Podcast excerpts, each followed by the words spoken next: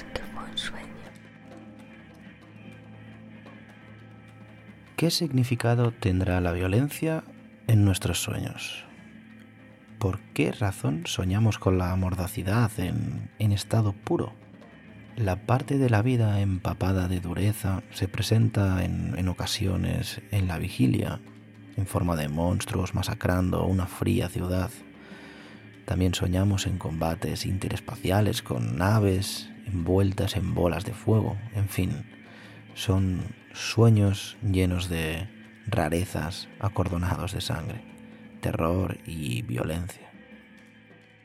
A priori puede parecer extraño, pero no es necesaria una guerra para que tus sueños se vean envueltos en violencia.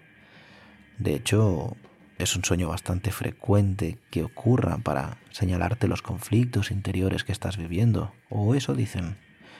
Aunque también puede tratarse de problemas externos, algo que nada tiene que ver contigo.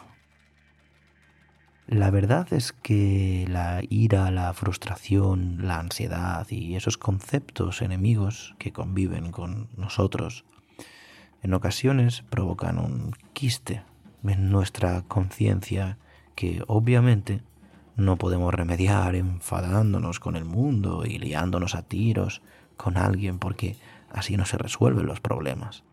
Estos síntomas somáticos encuentran en los sueños un campo de batalla un patio de armas donde poder actuar sin límites ni leyes. Un ambiente donde la extrema violencia puede aparecer sin tener que justificarse, pues no es más que un sueño, ¿verdad? Pero por desgracia para todos, esas cosas y esos sucesos extraños, coléricos, los miedos, la muerte, la parte más oscura del ser humano, también tiene lugar en, en este mundo. Y es que el bien y el mal juegan a saltar la cuerda y a la pata coja y en ocasiones, por muy diestro que sea el bien, tropieza y el mal vence. Y es en ese momento en el que de lo más profundo y nauseabundo, de lo inimaginable, supuran las ratas, las cucarachas mientras duermes, aparecen los sádicos y los asesinos, aparecen las sombras apuñalando tu sentido común. Te das cuenta de que el mundo no es esa gran y preciosa nube de terciopelo celeste en la que cualquiera quisiera vivir eternamente, en la que nunca, nunca, nunca te puede ocurrir nada malo. Lamento decir que el mal es tan extravagante y singular que a veces se presenta ante nosotros como un tirano con smoking. Y con esto, ¿qué quiero decir? Os estaréis preguntando. No digo que la muerte sea elegante, bueno, aunque la gente se viste de gala en los entierros. Quiero decir que el mal tiene algo que atrae al hombre por naturaleza. Lo cierto es que el mal, además de ser engañoso y deshonrar a quien lo practica, da la impresión de poder, entre otras cosas.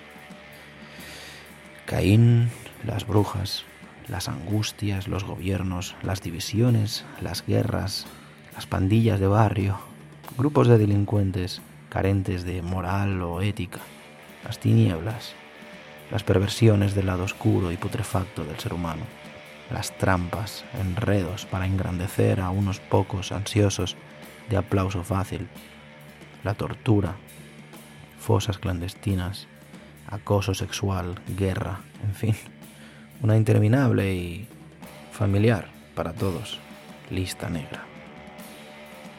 Bienvenidos a esta nueva cápsula de No digas que fue un sueño, la lista negra. Con ello nos adentraremos en la cara oculta del ser humano, la parte más oscura, el sector más perverso y despiadado de la sociedad. Y hablaremos de cosas de cosas chungas y jodidamente extrañas, para qué nos vamos a engañar, de cosas retorcidas, de rarezas, de, de obsesiones, de quimeras letales, como decía al principio que en ocasiones aparecen en nuestros sueños, pero que también, por desgracia, tienen lugar en este mundo. Así que comenzamos.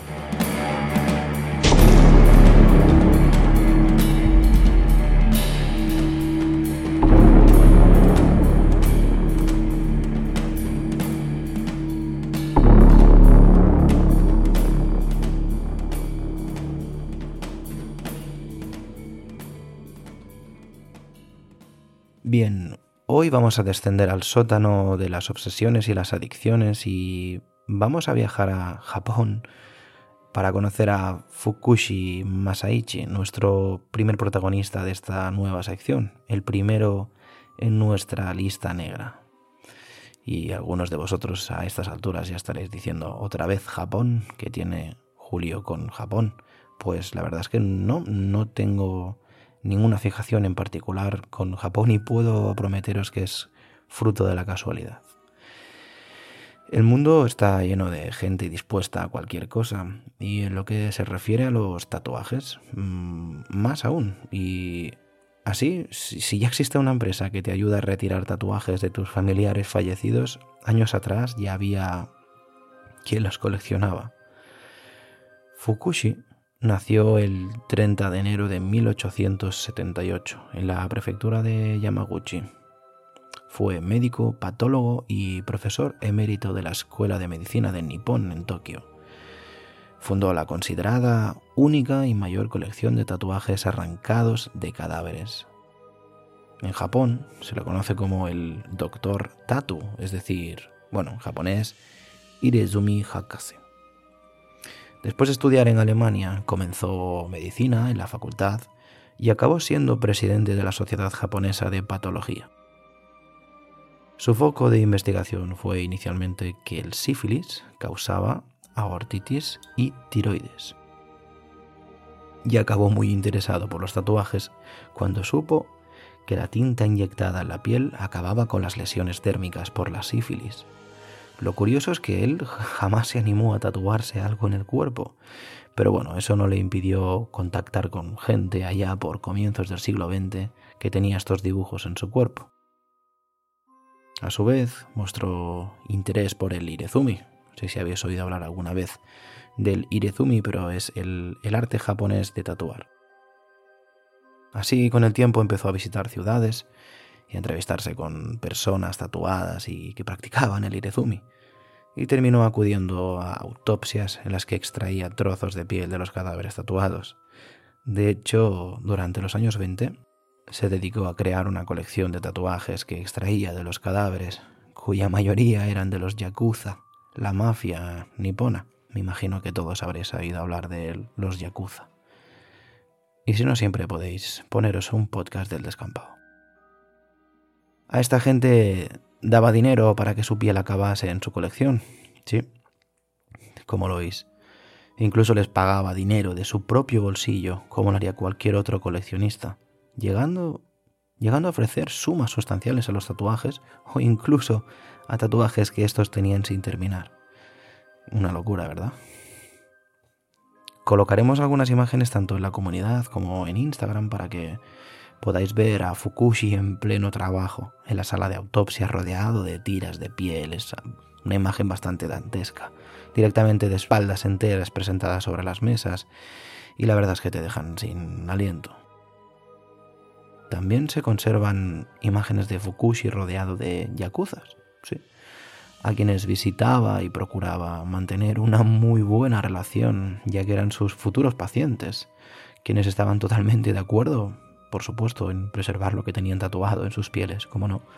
De hecho, el otro día, mirando una de esas fotos, quedé es realmente impactado porque en una imagen aparecía casualmente Fukushi rodeado de una serie de yakuzas y me fijé en la espalda de uno de ellos, en una cara muy grande, y posteriormente vi a Fukushi levantando una de esas pieles o lienzos tatuados con esa misma cara. Y la verdad es que fue bastante curioso, por decirlo de alguna manera.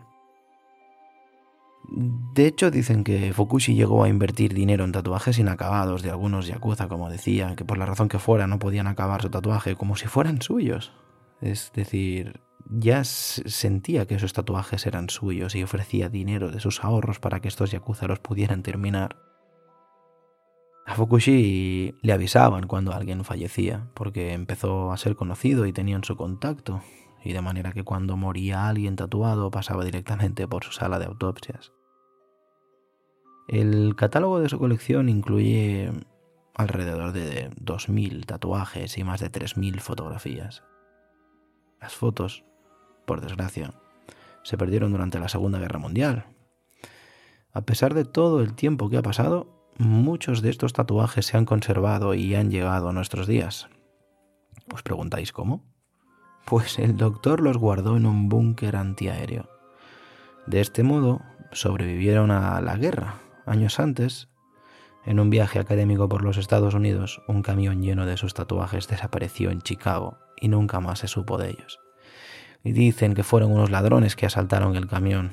Y claro, pues tras ese suceso, incidente, pues le entró tal miedo que desde ese momento era mucho más receloso con su colección. Evidentemente yo también lo sería. Años más tarde empezó a hacerse famoso en todo el mundo e incluso llegó a ser entrevistado por la revista Life y lo fotografía junto a otras imágenes de componentes de la Yakuza, como comentaba, en los baños públicos. Y bien, estas imágenes son particularmente interesantes. La revista Life ya mostraba interés por los tatuajes años antes y no podía pasar por alto la colección y obsesión de Fukushi, evidentemente.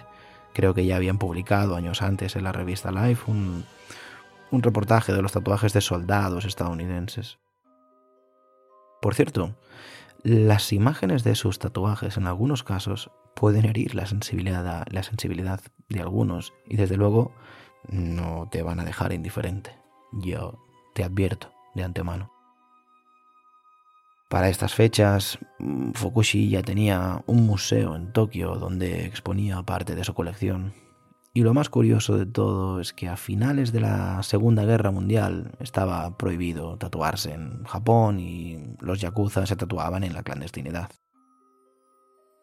Finalmente, Fukushi murió en el año 1956 y dejó en manos de su hijo Katsunari toda su colección. Su hijo heredó la colección y también su oficio. Se hizo médico y también no se tatuó nunca el cuerpo. Quizá porque pensaría que de esa manera alguien pudiera querer, no sé, hacerse con sus tatuajes, continuar con esa obsesión, quién sabe. Katsunari preservó la colección de su padre y también investigó profundamente este, por decirlo de alguna manera, arte pictórico. Hoy en día la colección o la parte que Katsunari quiere que veamos se puede visitar en la Universidad de Tokio, en el Medical Pathology Museum. Cuenta con más de 100 piezas que pueden visitarse, pero con cita previa sobre todo para gente como doctores, investigadores y especialistas en ese campo. Así que si después de ver las imágenes de la colección de Fukushi Katsunari todavía tienes ganas de ver cosas así, o es más, quieres ver en vivo este tipo de cosas, pues que sepas que actualmente hay más colecciones por el mundo. Sí.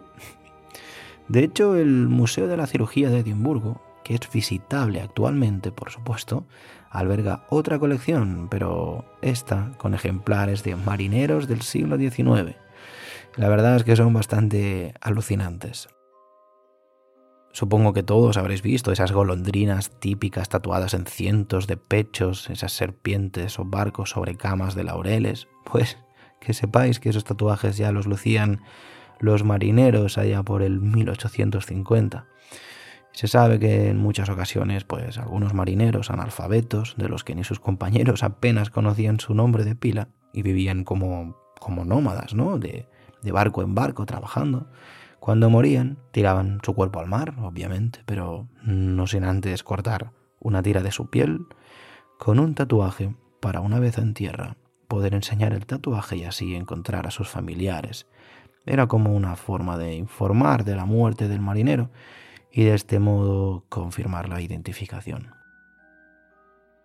Mm, por cierto, se han datado colecciones pequeñas, obviamente, de tatuajes de fallecidos en el siglo XVIII, como por ejemplo la colección del físico holandés Petrus Camper. En aquella época la antropología puso su interés en el complejo significado social de los tatuajes que realizaban los maoríes de Nueva Zelanda y la Polinesia, así como en el sudeste asiático. Evidentemente, a mí mm, también me parece muy curioso desde un punto de vista antropológico que todos esos aborígenes pues se tatuaran esos símbolos y líneas en la cara. Pero bueno, eso ya es tema para otro programa.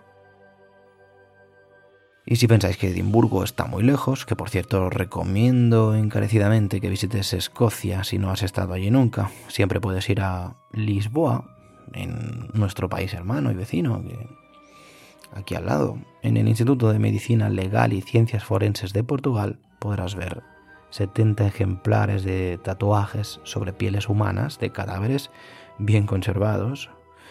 Bueno, de hecho, mm, podrás verlo en Berlín, o en Cracovia. Si tienes pensado viajar a una de estas dos ciudades o has estado, que sepas que ahí hay unos 60 trozos, por ejemplo, en Cracovia, de tatuajes de presos. Hay una bonita colección. Y ya para terminar esta primera breve lista negra, decir que más allá del interés médico y la obsesión de Fukushi, a día de hoy ya hay empresas que ofertan un kit para retirar la piel tatuada cuando la persona fallece y donarla a sus seres queridos. Así que si luces un tatuaje que cubre toda tu espalda y crees que sería un detalle que tus hijos o nietos o cualquiera que tú consideres que merezca tuvieran como legado esa tira de piel luciendo tu tatuaje colgado en su pared del salón, siempre puedes hacerte con un Save My Ink. El nombre es Save My Ink y hacer que hereden tu tatuaje enmarcado. Esta empresa opera en Estados Unidos y permite que cualquiera inicie su pequeña colección de tatuajes de muertos, tal y como lo hacía Fukushi. Mm, yo no me atrevería, no sé tú, me da muy mal rollo pensar en eso. Sin embargo, a día de hoy no hay colecciones tan increíbles como la del Dr. Masaichi. Quién sabe, quizá con el tiempo podamos ver una exposición de enormes trozos de piel en los que hay insertos, obras de arte, aunque hasta llegar a esos 2000 de récord que tiene el Dr. Masaichi, mm, hay mucho, mucho, mucho trabajo que hacer. Y hasta aquí la lista negra.